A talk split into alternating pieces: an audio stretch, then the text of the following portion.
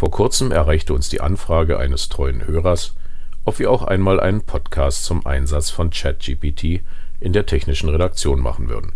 Dem sind wir mit der heutigen Folge selbstverständlich sehr gerne nachgekommen. Übrigens, auch wenn Sie einen Themenvorschlag aus dem Bereich der technischen Dokumentation haben oder Sie ein bestimmtes Thema besonders interessiert, freuen wir uns auf Ihre Nachricht. Wie Sie unser Podcast-Team erreichen, ist in unseren Shownotes beschrieben. Und damit ein herzliches Willkommen zu einer neuen Folge unseres Podcasts zur technischen Dokumentation. Mein Name ist Frank Sommer und ich bin technischer Redakteur bei der GFT Akademie. ChatGPT, was verbirgt sich hinter diesem Kürzel? Der Name setzt sich zusammen aus dem Wort Chat, also quatschen oder unterhalten, und der Abkürzung GPT, welche für Generative Pre-trained Transformer steht. ChatGPT ist ein KI- und textbasiertes Dialogsystem und wurde von OpenAI, einem Unternehmen aus San Francisco, entwickelt. Dabei soll es angeblich auch von Unternehmen wie Microsoft und Amazon finanziell unterstützt werden. Das Kürzel KI steht für künstliche Intelligenz Sie werden ihm im Verlaufe des Podcasts öfters begegnen. Hinter GPT verbirgt sich das Sprachmodell GPT 3.5, welches auf einer Methode aufsetzt, eine Zeichenfolge in eine andere Zeichenfolge umzusetzen, also zu transformieren. Diese Methode wird Transformer genannt, der Begriff kommt im Namen vor. OpenAI verwendet zudem eine Technologie namens Deep Learning, um das KI-System für die vorgesehenen Aufgaben zu trainieren Deep Learning ist eine Verfahrensweise, um mittels sogenannter künstlicher neuronaler Netze maschinelles Lernen zu ermöglichen. Maschinelles Lernen meint in diesem Fall nicht das menschliche Lernen mit Hilfe von Maschinen, sondern die Lernvorgänge einer Maschine selbst. So soll ChatGPT in der Lage sein, Fragen und Folgefragen zu beantworten, dabei auftretende Fehler zu erkennen und zu berücksichtigen und auch unangemessene Anfragen abzulehnen im Grunde genommen ist ChatGPT erstmal nichts anderes als ein aufgebohrter Chatbot. Der Begriff Chatbot ist ein sogenanntes Kompositum, bei dem unter anderem Verben und Nomen zu einem neuen Wort komponiert werden. In diesem Fall das englische Verb chat für Unterhaltung und die Kurzform bot für Robot. Man begegnet Chatbots beispielsweise auf Websites von Versicherungsunternehmen, Banken oder Industrieunternehmen Chatbots sind textbasierte Dialogsysteme. Ruft man eine solche Website auf, poppt entweder sofort oder nach einer kurzen Weile meist am unteren rechten Bildschirmrand ein Fenster auf, in dem oft eine stilisierte Person zu sehen ist, und man wird mit einem Begrüßungstext empfangen, etwa wie Guten Tag, wie kann ich Ihnen helfen? Nicht selten hat diese virtuelle Person auch einen Namen, vermutlich um persönliche Kundennähe zu simulieren. Nun kann man eine Frage stellen, wie zum Beispiel wie kann ich ein Konto eröffnen? Solche einfachen Fragen beantwortet der Chatbot sofort, nicht selten zusammen mit einem hilfreichen Link. Allerdings hat ein solches System Grenzen. Stellt man eine anspruchsvolle Frage wie zum Beispiel Welche Aktienpakete empfehlen Sie mir heute zu kaufen, kann es sein, dass der Chatbot nun antwortet Es tut mir leid, aber diese Frage kann ich Ihnen nicht beantworten. Es könnte nun noch ein Hinweis folgen, eine entsprechende Person zu kontaktieren. Solche Systeme können im Prinzip also nur die Fragen beantworten, zu denen vorgefertigte Textschnipsel existieren und die über definierte Erkennungsmuster bestimmten Fragen zugeordnet sind. Vereinfacht gesagt, eine Art fest verdrahtetes FAQ-System. Mit Lösungen wie ChatGPT, die auf künstlicher Intelligenz basieren, lassen sich leistungsfähigere und flexiblere Systeme aufbauen. Würde man mein eben genanntes Beispiel so erweitern, dass der Kunde, der sich mit dem Chatbot unterhält, dem System jeweils so antworten kann, wie in einem klassischen Dialog zwischen zwei Personen, könnte die dahinterstehende KI bildlich gesprochen entsprechende Schlüsse aus dem Gesprächsverlauf ziehen, diese Informationen abspeichern und sie künftig zur Beantwortung ähnlicher Fragen heranziehen. Nun ist ChatGPT nicht auf den Einsatz zur Fragenbeantwortung beschränkt, es sind eine Vielzahl weiterer Anwendungen wie zum Beispiel die Erstellung von Programmcode oder von Aufsätzen und wissenschaftlichen Arbeiten möglich. So scheinen sich derzeit Schüler und Studenten über diesen Dienst zu freuen, können Sie doch nun, nach Vorgabe einiger Eckpunkte, ein fertiges Referat oder eine sonstige Abhandlung schreiben lassen, ohne den eigenen Geist selbst anstrengen zu müssen. Ein elektronischer Ghostwriter also. Man könnte so mit ChatGPT die Aufgabe stellen, schreibe mir einen Aufsatz über den Verlauf des Klimawandels vom Archaikum bis in die Gegenwart. Sofern die KI auf diesen Daten Zugriff hat, wird ChatGPT diese Aufgabe vermutlich schnell erledigen. Nun, schnell schon, aber sofern man nicht selbst als Wissenschaftler mit dieser Thematik beschäftigt ist, wird es schwer, die Plausibilität der Aussagen in dem Aufsatz zu überprüfen. Eine Falle, in die wohl künftig besonders Schüler und Studenten treten werden. Zudem werden weder die Lehrer in den Schulen bzw. Professoren an den Unis sehr erbaut sein, wenn ihnen KI-erstellte Werke vorgelegt werden. Zumindest hierfür bahnt sich jedoch wohl schon eine Lösung an. Mit GPT-0 soll es ein Tool geben, das erkennt, ob hinter einem Text der Support einer KI steckt und erste Institutionen untersagen sogar bereits den Einsatz von JetGPT bei bestimmten Arbeiten. Und das, wie ich finde, auch zu Recht. Man stelle sich nur einmal eine Doktorarbeit in der Medizin vor, die ausschließlich von einem KI-System geschrieben wurde. Hinzu kommt, der Lernerfolg, der uns früher als Resultat der aufwendigen Recherche in Büchern und anderen Fachschriften beschienen war, bleibt damit wohl vollständig auf der Strecke. Bleiben wir nun bei dem Beispiel des Aufsatzes und schlagen den Bogen zur technischen Dokumentation, denn eine gewisse Nähe zwischen einem Aufsatz und einem Informationsprodukt ist durchaus gegeben. Betrachten wir hierzu einige Fragen, die sich bei der Nutzung des Dienstes sofort ergeben. ChatGPT ist eine Anwendung, die mehrheitlich sowohl über den Internetbrowser als auch in einer Anwendung für die lokale Desktop-Installation genutzt wird. Für beide Varianten ist eine Internetverbindung erforderlich, alle Daten, die wir an das System übertragen bzw. die wir vom System erhalten, liegen damit wohl vermutlich auf den Servern von OpenAI.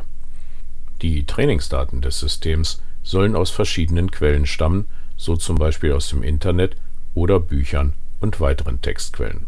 Somit stellt sich bereits die erste Frage, und zwar die vermutlich wichtigste, die nach dem Urheberrecht.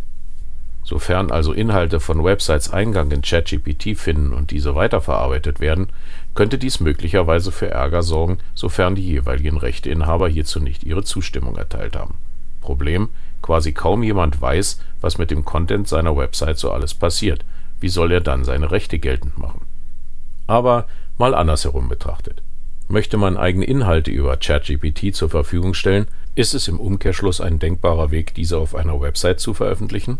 Damit schließt sich die zweite Frage an: Wie kann ich kontrollieren, wo, in welchem Zusammenhang und an wen meine Daten ausgeliefert werden?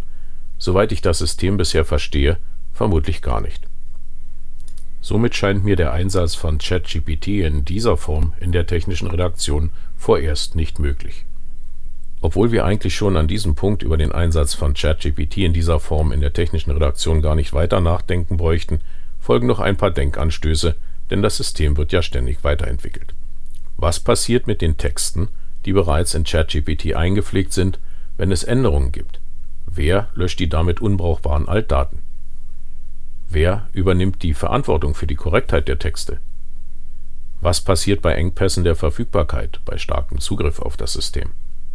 Die kostenfreie Version von ChatGPT kann Zugriffseinschränkungen unterliegen.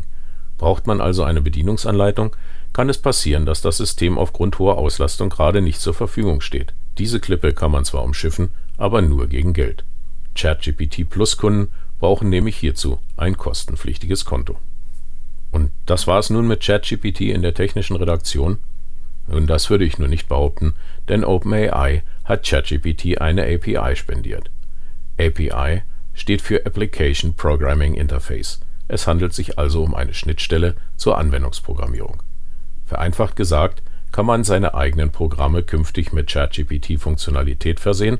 Wie sich die API von ChatGPT und die Modelle von OpenAI mit C-Sharp ansprechen lassen, ist aktuell in einem interessanten Beitrag bei Heise zu lesen. Den entsprechenden Link habe ich in den Shownotes hinterlegt. Man braucht also gar nicht so viel Fantasie, um zu erkennen, dass in absehbarer Zeit die KI verstärkt auch in der technischen Redaktion Einzug halten könnte. Doch wie könnte das aussehen? Wird die KI in der Lage sein, eine komplexe Dokumentation für, sagen wir, eine Walzstraße auszuarbeiten? Und wie soll das im Detail aussehen? Zuerst einmal muss ich das System mit Daten füttern. Nehmen wir hierzu als Beispiel eine recht einfache Handlungsanweisung, sagen wir den Wechsel eines Filtereinsatzes. Die gesamte Handlung umfasst vier Einzelschritte, das Gerät öffnen, den alten Filter entnehmen, einen neuen Filter einsetzen, das Gerät schließen. Jeden dieser Einzelschritte könnte man als einzelnen Datensatz in einer Datenbank speichern. Die Herausforderung ist es nun, dass die KI diese Datensätze in eine logische Reihenfolge bringt um eine korrekte Handlungsanweisung zu schreiben. Doch wie soll die KI nun wissen, welcher Datensatz an welcher Stelle der Handlungsanleitung gehört? Eine Möglichkeit wäre, die einzelnen Datensätze anhand ihres Index in der Datenbank oder anhand von Metadaten strukturierbar zu machen. Doch um daraus dann am Ende eine logische Handlungsabfolge zu machen, braucht es keine KI. Will man die KI gewinnbringend nutzen, wäre es doch sinnvoll, schon mal die eingangs erwähnte Transformationsfunktion der GPT-Modelle zu nutzen. Wir erinnern uns, die Umsetzung von einer Zeichenfolge in eine andere. Dabei sollte es unerheblich sein, in welcher Form diese Zeichenfolgen vorliegen. Denkbares Szenario also, wir nutzen künftig die Speech-to-Text-Funktion und diktieren dem System erstmal die passenden Handlungsschritte in die Datenbank.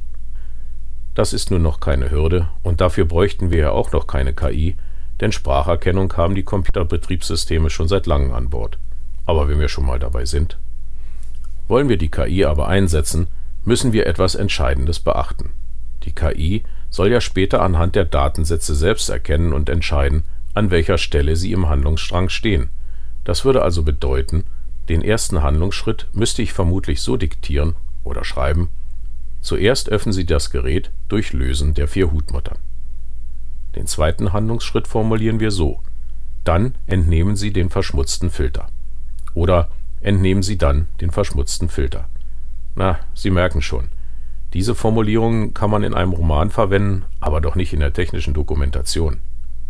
Aber lassen wir das jetzt mal so stehen. Es wird noch besser. Jetzt kommt nämlich der dritte Handlungsschritt, den neuen Filter einsetzen. Kann die KI aufgrund der Formulierungen zuerst und dann noch die richtige Reihenfolge erkennen, wird es mit steigender Anzahl an folgenden Handlungsschritten zunehmend schwieriger. Wie sage ich es also der KI, dass jetzt der neue Filter eingesetzt werden muss? Etwa so, nun setzen Sie den neuen Filter ein oder setzen Sie nun den neuen Filter ein. Kann man machen, nur muss die KI so trainiert sein, dass sie die Ordnungskriterien von dann und nun unterscheiden kann. Und was, wenn jetzt ein weiterer Schritt käme, etwa legen Sie einen neuen Dichtungsring ein? Der letzte Schritt in dem Handlungsstrang ist hingegen wieder unkritisch.